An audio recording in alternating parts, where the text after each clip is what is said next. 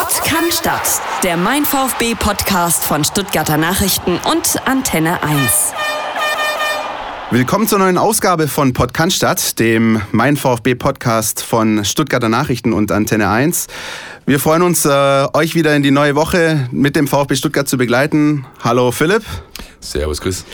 Und äh, der Christian ist auch am Start. Äh, wir möchten uns äh, an erster Stelle ganz herzlich bei euch bedanken für euer Feedback, das ihr uns gegeben habt äh, und ähm, dass ihr euch ähm, so rege an den Diskussionen beteiligt habt zu den verschiedenen Themen, die wir hatten zu Dennis Aogo, ähm, zu dem Spiel beim, äh, gegen den ersten FC Köln, äh, das wir, glaube ich, jetzt auch noch ein bisschen äh, thematisieren sollten, denn das war jetzt kein Spiel wie jedes andere. Ich glaube auch, du kommst gar nicht drum rum, dass man da nochmal ein, zwei Takte dazu verliert.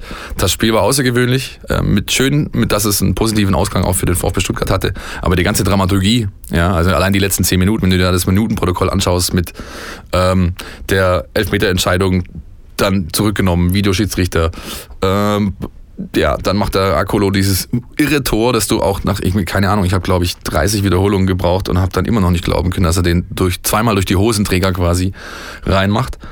Und ja, was, was bei mir hängen blieb, ist einfach ganz ehrlich das Thema Videoschiedsrichter und, ja, äh, und die Entscheidung pro VfB in diesem Falle, nachdem er schon zweimal in dieser Saison irgendwie quasi ja, dass er, dass er gegen VfB-Interessen entschieden hat. ja. Und die Meinungen gehen natürlich äh, total auseinander. Auch wir kommen nicht drum rum, äh, über den Videobeweis zu diskutieren. Wir könnten da jetzt natürlich stundenlang darüber reden. Das wollen wir nicht ganz machen, aber ich denke, die verschiedenen Positionen sind ganz klar. Unter anderem ist ganz interessant, dass sich Dennis Aogo, zu dem wir wieder zurückkommen, auch zu dieser Thematik geäußert hat am Richtig, vergangenen Wochenende. Richtig, genau. Äh, Dennis hat das äh, in der Mixzone schon kundgetan, hat dann aber am Montag nochmal beim äh, Podcast auf Amazon, die, die Zweierkette von den geschätzten Kollegen Zander und Schlüter hat da auch nochmal ganz klar Aussagen getroffen. Und er äh, plädiert dafür, das ganze Thema wieder abzuschaffen. Ja, um dem Spiel seinen ursprünglichen bisher bekannten Charakter zu lassen. Und äh, er sagt, du da, ja, es sind nun mal Menschen beteiligt und Menschen machen Fehler und äh, dann muss man die eben einfach so hinnehmen. Wie gesagt, kann man ganz äh, unterschiedlicher Meinung sein. Ich schätze äh, Herrn Naogo allen voran für seine bisher ganz, ganz starken Leistungen beim VfB in Sachen Videobeweis. Habe ich persönlich zum Beispiel eine ganz andere Meinung. Ähm, klar, die Geschichte hat viele Kinderkrankheiten. Allen voran darf das äh, nicht so lange dauern mit der Entscheidungsfindung. Ich bin auch äh, der Überzeugung, dass die Zuschauer im Stadion mit einbezogen werden müssen äh, in die Geschichte. Es ist schwierig, da sind 60.000 Leute im Stadion drei, vier Minuten ist das Spiel unterbrochen, keiner weiß, was ist los. Ähm, irgendwie werden dann auch die Zeichen falsch gedeutet. Da brandete erst Jubel auf, äh, als es vermeintlich die Entscheidung gab, äh, Freistoß Stuttgart. Dabei war das erstmal das Zeichen von Benjamin Cortus, einfach nur, ich will mir das Ding nochmal am, am Monitor anschauen. Es gibt, wie gesagt, diese Kinderkrankheiten, aber ich muss persönlich sagen, ich äh, diskutiere lieber über den Videobeweis hier mit dir, als mich über einen ungerechtfertigten Elfmeter für den ersten FC Köln und eine 1 zu 2 Heimniederlage zu unterhalten. Wie siehst du es? Ähm, das Thema ja, Zuschauer mit einbeziehen halte ich für schwierig. Ähm, mhm. es gibt ganz gute Ansätze aus dem US-Sport, die man vielleicht heranziehen könnte. Äh, Stichwort Coaches Challenges. Also ja, dass die Coaches quasi sagen können, ich will jetzt eine Videoentscheidung herbeiführen. Wenn sie auf dem falschen Dampfer sind, verlieren sie dafür ihre Timeouts und so weiter. Da kann man vielleicht drüber diskutieren. Ähm, ja, ganz grundsätzlich, es ist entschieden. Ähm, man muss mit den Kinderkrankheiten momentan leben. Ich denke, alle Beteiligten sind sich bewusst, dass man da noch zulegen muss und kann und das auch wird. Ja, und ganz unterm Strich jetzt mal, äh, unabhängig von der Einzelentscheidung, äh, mein Respekt an die Schiedsrichter. Ja, Vor allem an Herrn Cortus jetzt in dem speziellen Falle. Der hat insgesamt eine sehr, sehr, sehr solide Leistung abgeliefert, meiner Ansicht nach. Richtig gut gepfiffen. Und dann in diesen insgesamt 3 Minuten 43, was ja schon ein bisschen lang ist, natürlich. Ganz klar, kann man nicht wegdiskutieren. Definitiv. Aber er wollte sich eben sicher sein. Ähm, äh, unter dem ohrenbetäubenden Lärm von 60.000, ja, weil ich war auch im Stadion und habe gearbeitet, du hast dein eigenes Wort nicht mehr verstanden. Ja, hat er die richtige Entscheidung getroffen und vor allem hat er etwas getan, was ich ebenfalls bemerkenswert finde. Er hat Zweifel zugelassen. Er hat Zweifel an seiner eigenen Entscheidung zugelassen, hat sich selbst hinterfragt und ist schlussendlich mit dem richtigen Ergebnis daraus. Deswegen für mich ganz klar ein Zeichen dafür, Videobeweis kann funktionieren und ist die richtige Entscheidung. Letzten Endes ist es tatsächlich auch so, dass die Schiedsrichter diese Hilfe wollen. Die wollen ja auch nicht die Deppen sein, die dann die Fehlentscheidung treffen, die dann am Pranger stehen eine Woche lang Schiedsrichter zu sein, stelle ich mir, ich glaube, wir können uns das gar nicht vorstellen, aber in erster Linie geht es da wahrscheinlich darum, ich möchte keine großen Fehler machen. Ich möchte mit der Entscheidung ähm, auch leben und dahinter stehen, vor allem, wie ich sie treffe.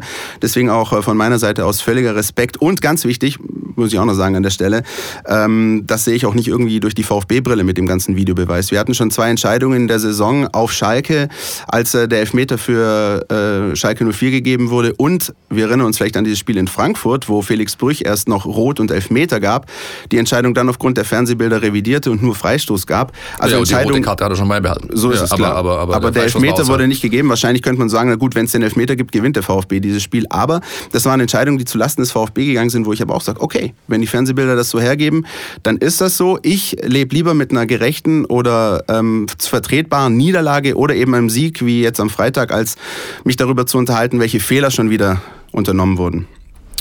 Ja, ich glaube, damit äh, schließen wir jetzt mal dieses Thema ab und auch das Spiel. So sieht's aus. Ähm, beziehungsweise, naja, zum Spiel haben wir noch eine Kleinigkeit. Äh, wir haben für euch in unserem Podcast auch äh, Rubriken, die wir jetzt äh, peu à peu einführen wollen und mit denen wir euch ähm, ein bisschen durch die Sendung begleiten wollen. Äh, die werden mehr oder weniger regelmäßig auftreten in unserer Sendung. Äh, eine Rubrik, die wir uns ausgedacht haben für Podcast statt den Mein VfB Podcast, ist unter anderem diese hier.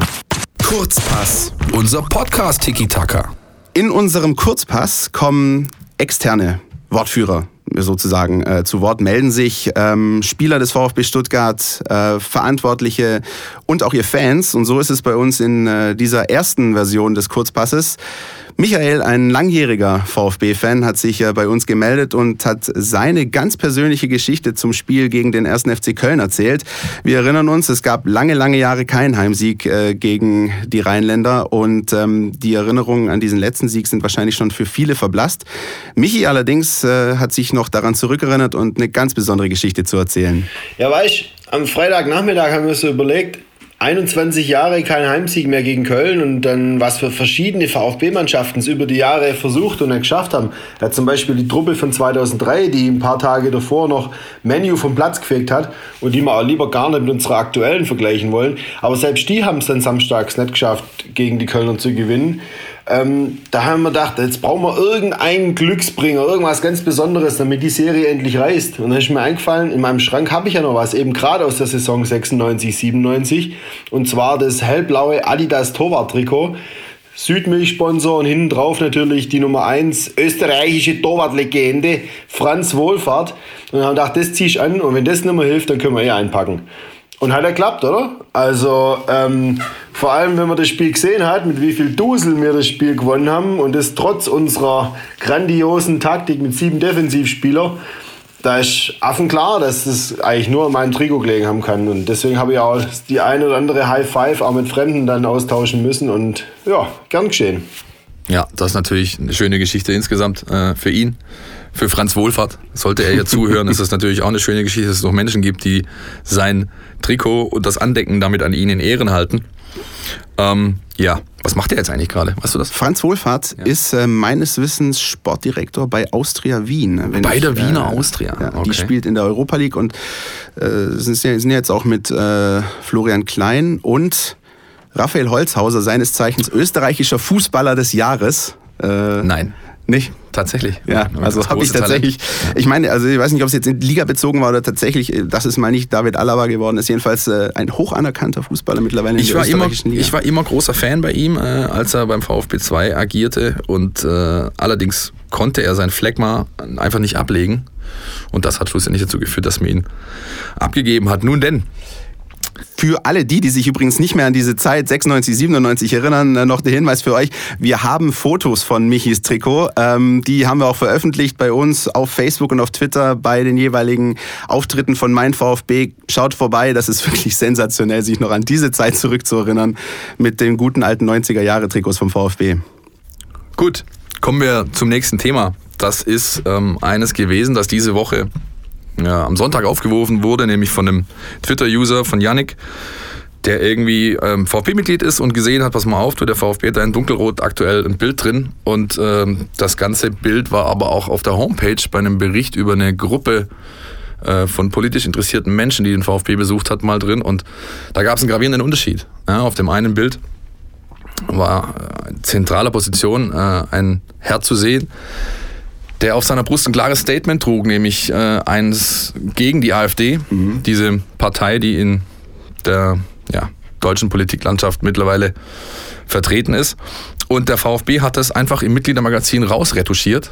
Ja, auf der Homepage war es aber das Bild noch original. Nachdem wir dann da rangegangen sind mit der Redaktion äh, und äh, dem Thema hinterher sind, hat der VfB sich dazu entschieden, ähm, auch auf der Homepage das retuschierte Bild zu nehmen ja, und von diesem äh, äh ja, FCK AfD äh, Aufdruck auf dem Shirt ist plötzlich nirgendwo mehr was zu sehen gewesen. Die Begründung des Vereins war die, dass er eben sagt, wir wollen keinerlei politischen Statements und auch keine Beleidigungen äh, irgendwo in unseren Medien haben. Und ja. Das hat da schlussendlich dazu geführt, diese Entscheidung so zu treffen, wie sie getroffen worden ist. Was ich persönlich. Also es ist eine, eine tatsächlich eine Geschichte, die, die, die hm. große Kreise gezogen hat. Äh, jetzt auch bei ja. uns im Netz. Wir haben uns bei den Stuttgarter Nachrichten intensiv äh, mit der Geschichte befasst. Wie ist dein Eindruck? Äh, wie ist das wahrgenommen worden? Ähm ja, sehr unterschiedlich. Man, ähm, man konnte zum Beispiel ähm, unter den jeweiligen Posts auf Twitter und auf Facebook klare Unterschiede feststellen. Das heißt, mhm. die Facebook-Gemeinde hat eher positiv darauf reagiert. Die Twitter-Gemeinde negativ, also hat dem VfB vorgeworfen, Leute, ihr hattet, ihr hattet hier eine große Chance. Okay, spannend. Die habt ihr verpasst. Und das ist persönlich auch meine Meinung, ehrlich gesagt, auch wenn wir damit jetzt hier ein bisschen sehr politisch werden. Aber der Punkt ist der, ähm, ich glaube, wir müssen aufwachen hier in diesem Land. Wir haben die Bundestagswahl hat gezeigt, dass ja, wir einen klaren, eine klare Tendenz haben in, in, äh, in die Richtung. Und die müssen wir alle als Menschen versuchen zu unterbinden. Und auch gerade der, der Fußball hat eine, auch wenn sie immer sagen, wir wollen unpolitisch sein und so weiter, Politik raus aus den Kurven, äh, das, die Macht, die du als Fußballer, als Fußballverein, als, als Kurve hast, die ist unglaublich groß. Du kannst ganz, ganz viele Menschen beeinflussen, beeindrucken, mitnehmen für ein Thema.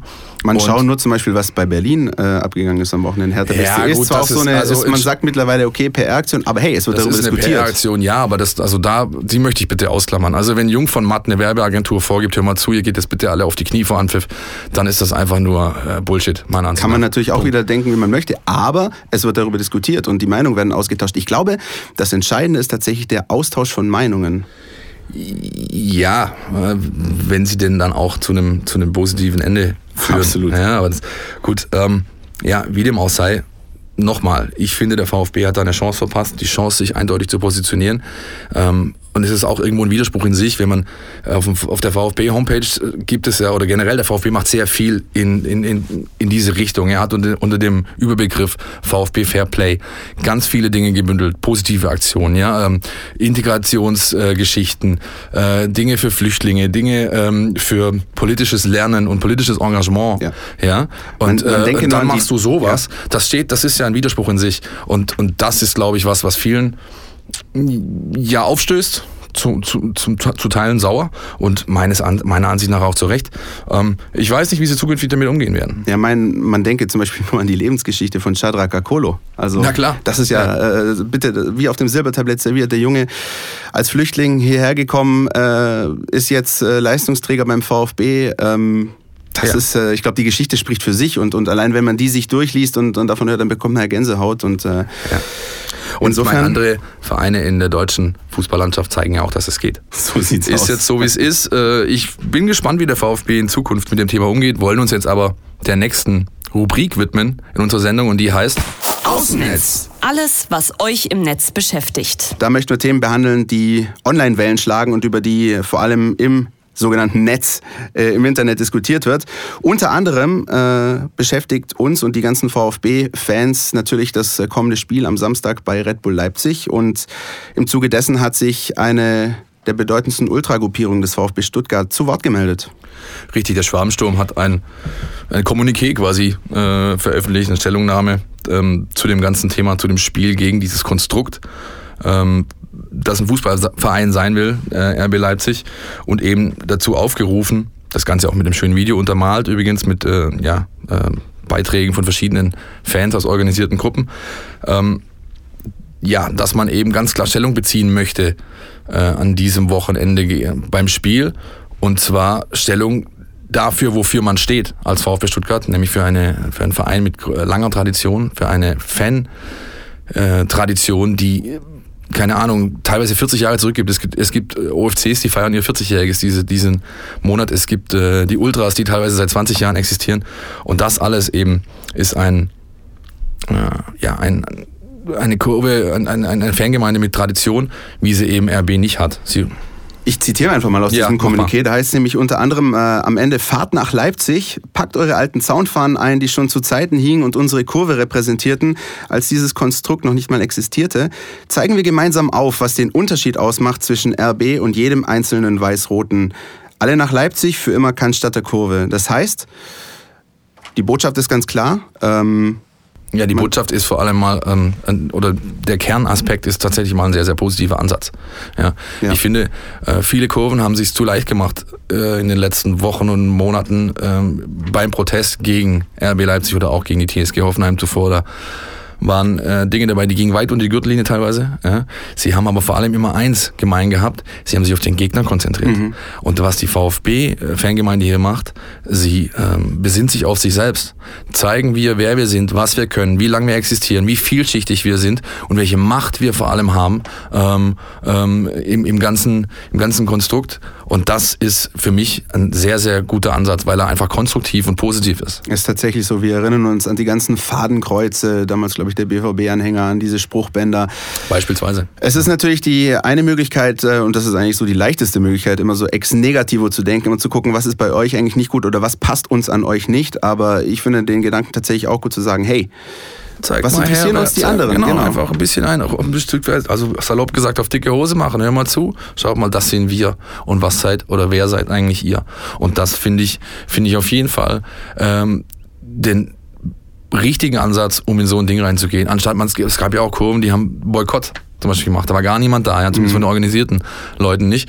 Das ist alles der falsche Ansatz. Man kann, man hat doch genug, was man vorzeigen kann. Man hat genug, wofür man steht, was einen ausmacht. Dann stell das in den Vordergrund. du hast Informationen, Philipp. Äh, wie viele Fans werden denn am Wochenende nach Leipzig reisen? Hat der VfB da schon was gesagt dazu? Äh, das haben sie ja. Also hat, ähm, der Pressesprecher, der Tobi Herbert, hat sich auch äh, nochmal quasi äh, für die Fans reingehauen und gesagt, das ist unglaublich, wie wir unterstützt werden. Ist ja jetzt nicht das erste Spiel so, ja, aber ähm, das Kontingent, das Auswärtsfahrerkontingent, das immer 10% der Stadionkapazität umfasst, war ähm, unter der Woche schon quasi ausgeschöpft. Es gab noch geringe Restkarten. Wahnsinn. Ähm, sie rechnen mit mindestens 4.500, eher mit 5.000 VfB-Fans, die diesen unglaublich weiten Weg, das muss man auch mal Ja. sehen, antreten. Ja, da, meine, da fährst du mit dem, wenn du mit dem Bus fährst, fährst du einfach irgendwie, keine Ahnung, Freitagnacht um 2 Uhr oder Samstag früh um 2, 3 Uhr fährst du da los, um rechtzeitig da zu sein mit Puffer und so weiter, was du da eben alles brauchst. Es bleibt natürlich zu hoffen, dass genau dieses Vorhaben, was jetzt kommuniziert wurde, auch genauso durchgezogen wird, dass alles okay bleibt, dass äh, die Fans natürlich vor Ort zeigen, hallo, wir sind der VfB und es äh, nicht zu irgendwelchen unschönen Szenen kommt. Aber ich glaube, da können wir ganz hoffnungsfroh sein. Ich denke auch, ich hoffe es auch, ähm, weil, wie gesagt, der Anfang ist jetzt, der Grundstein ist durch diese äh, gute Aktion gelegt und dann musst du es auch quasi liefern am Spieltag. Und ich ja, hoffe und gehe auch davon aus, dass die VfB-Fans das richtig gut machen werden. Ihr könnt uns auch, wie gesagt, jederzeit bei uns melden. Äh, erzählt uns eure Geschichten. Habt ihr vor, am Wochenende hochzufahren? Wenn ihr hochfahrt, erzählt uns gern eure Erlebnisberichte. Wie war es denn in Leipzig? Was ist es für ein Gefühl? Wie habt ihr dieses Stadion wahrgenommen, die Fans dort und dieses, ja, in Anführungsstrichen Konstrukt, von dem viele reden? Ich glaube, da sind wir auch sehr, sehr interessiert an euren Geschichten. Wollen aber auch äh, das Sportliche natürlich äh, nicht vernachlässigen, denn es ist tatsächlich ein sehr interessantes Spiel. Zum ersten Mal in der Geschichte spielt äh, RB Leipzig gegen den VfB Stuttgart auf Pflichtspielebene und äh, Ja, sogar, glaube ich, zum ersten Mal überhaupt Ja. gegeneinander. Es gab ja mal ein Freundschaftsspiel, das ausgemacht war, woraufhin die VfB-Fans dann so auf die Barrikaden gegangen Ja. sind, dass das Spiel abgesagt wurde. Das heißt, es gibt dieses Duell. Am kommenden Samstag, äh, 15.30 Uhr geht's los und ähm, ja, die Voraussetzungen natürlich für den VfB Stuttgart gar nicht schlecht. Wenn man das Spiel vorher gewonnen hat, kann man mit ein bisschen weniger Druck dahin fahren. Ich glaube auch, die Brust ist breiter. Ja. Ja. Äh, man hat durch das durch die zehn Punkte, die bisher erreicht sind, äh, ein ordentliches Polster. Man äh, kann ein bisschen befreiter da reingehen. Schwierig und schade ist die Situation Abwehr mit Kaminski. Kaminski hat eine, also ich war in beiden Trainingslagern in der Vorbereitung dabei, hat eine überragende Vorbereitung gemacht, hat auch im äh, in den bisherigen Ligaspielen sehr gut performt, ist ein Spieler, von dem Trainer Wolf eine unglaublich hohe Meinung hat. Der wird fehlen mit seinem Bänderriss. Ich denke, Pavard äh, übernimmt die Position, ja, wird, die linke, wird die linke Rolle in der Dreierkette ausführen. Ich denke, insgesamt wird Wolf weiterhin bei diesem System bleiben. Äh, drei äh, Innenverteidiger mit zwei Außenverteidigern, die bei Ballbesitz ins Mittelfeld äh, aufrücken und da agieren und gegen den Ball eine Fünferkette bilden. Ähm, ja, wir haben auch dazu Meinung bekommen von euch. Äh, vielen Dank auf jeden Fall dafür. Unter anderem schreibt der Junge in der Kurve, ich fand die linke Abwehrseite nach der Umstellung mit Pavard besser. Äh, da bezieht er sich natürlich auf das vergangene Spiel gegen Köln. Wie siehst du das? Ja, richtig. Da kam ja dann, äh, kam ja dann Beck rein ja, der quasi Kaminski nicht eins zu eins ersetzt hat, sondern auf, die, auf seine rechte Seite ging und Pavard, der da vorher war, als dieser verkappte mhm. Außenverteidiger, ging dann nach links raus und zwar in die Kette, also quasi hinter Aogo.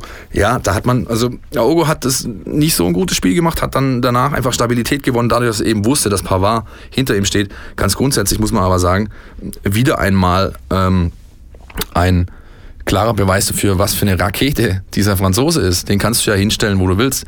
Der spielt über, überall gut, ist einer der Spieler in der Liga mit der höchsten Pass-Accuracy, also hat die, die, die ähm, Passgenauigkeit, ähm, liegt, glaube ich, bei weit über 80 Prozent. Auch ähm, äh, was die Pässe insgesamt angeht, die bisher gespielten, liegt er in der Top 10 der Liga.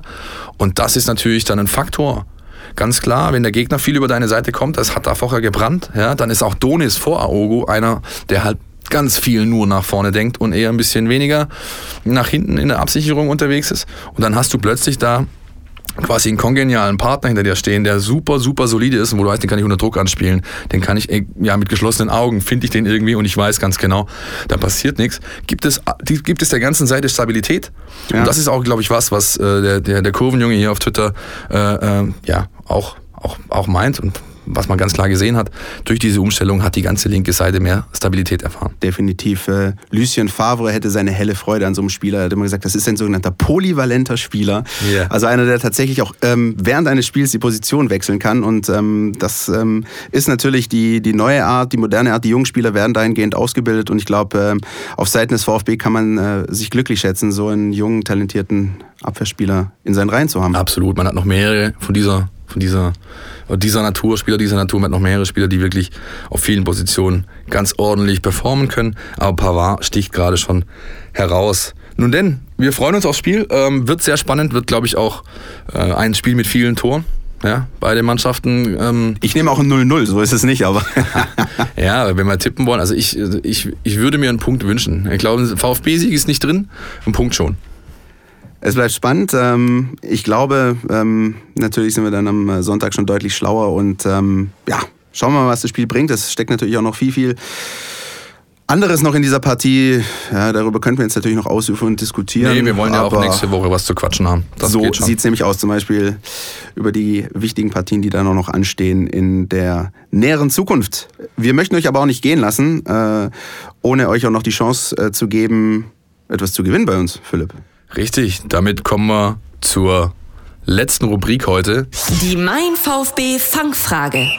Hier gibt's was zu gewinnen. Unsere Fangfrage ist in dem Fall ähm, eine Quizfrage. Wir haben ein bisschen was zu gewinnen für euch. Wir haben einen Ball organisiert, äh, unterschrieben von der, von der Profimannschaft des VfB Stuttgart. Den gibt's zu gewinnen. Allerdings müsst ihr uns dafür eine Frage beantworten, die auch wieder ein bisschen mit dem Spiel am Wochenende zu tun hat.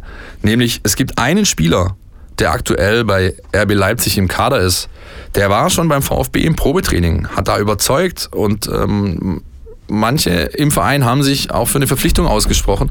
Die wurde aber letztendlich nicht realisiert. Ähm, und heute spielt er eben in Leipzig. Welcher Spieler, um welchen Spieler handelt es sich? Ja. Also, das ist tatsächlich eine interessante Frage für euch Freaks und Nerds draußen. Ich Richtig. glaube, wir werden da schon jemanden finden, der die Antwort ja. findet. Also, welcher aktuelle RB-Spieler war schon beim VfB im Probetraining, überzeugte? Eine Verpflichtung scheiterte jedoch. Ähm, wir sind gespannt auf eure Antworten. Ihr könnt euch jederzeit bei uns melden unter folgender Adresse. Das ist meinvfb.stn.de. Das ist die E-Mail-Adresse meinvfb.stn.de. Da bitte die Antworten hinschreiben und natürlich auch Kontaktdaten hinterlassen, dass wir euch dann, wenn es eben richtig ist, kontaktieren können. Und ja, mein VfB ist auch die Adresse, wo ihr uns generell findet im Netz. Auf, Facebook, auf Twitter. Ähm, da einfach unseren Seiten, unseren Accounts folgen, mit uns in Kontakt treten und äh, gerne euer Feedback dalassen. Wie war die jetzige Folge? Was wollt ihr in Zukunft hören? Was machen wir gut? Was machen wir schlecht? Reden wir zu viel, zu wenig? Einfach alles, was ihr habt, bitte, ja, meldet euch bei uns. So sieht's aus. Und in Sachen Gewinnspiel, äh, der Rechtsweg ist ausgeschlossen. Natürlich, natürlich. Dinge, Dinge, die ein Journalist schon immer mal sagen wollte. Ähm, ja. Nein, äh, meldet euch bei uns. Wir freuen uns tatsächlich auf euer Feedback. Ähm, wir freuen uns auf spannende Spiele an diesem Wochenende, auch in der Woche darauf. Ähm, Ja, da ist einiges los. Definitiv. Ähm, allerdings würde ich mir zum Beispiel wünschen, dass sich jetzt nicht jedes Spiel irgendwie einer verletzen muss, so wie im letzten Spiel. Ich hoffe, dass alle heil rauskommen, wir vielleicht einen Punkt äh, für den VfB Stuttgart verbuchen können am Ende des Wochenendes und dann geht's demnächst schon weiter. Mir bleibt nur noch Tschüss zu sagen oder Ade auf gut Schwäbisch. Macht's gut. Ciao, ciao. Ciao. Stadt, der Mein VfB Podcast von Stuttgarter Nachrichten und Antenne 1.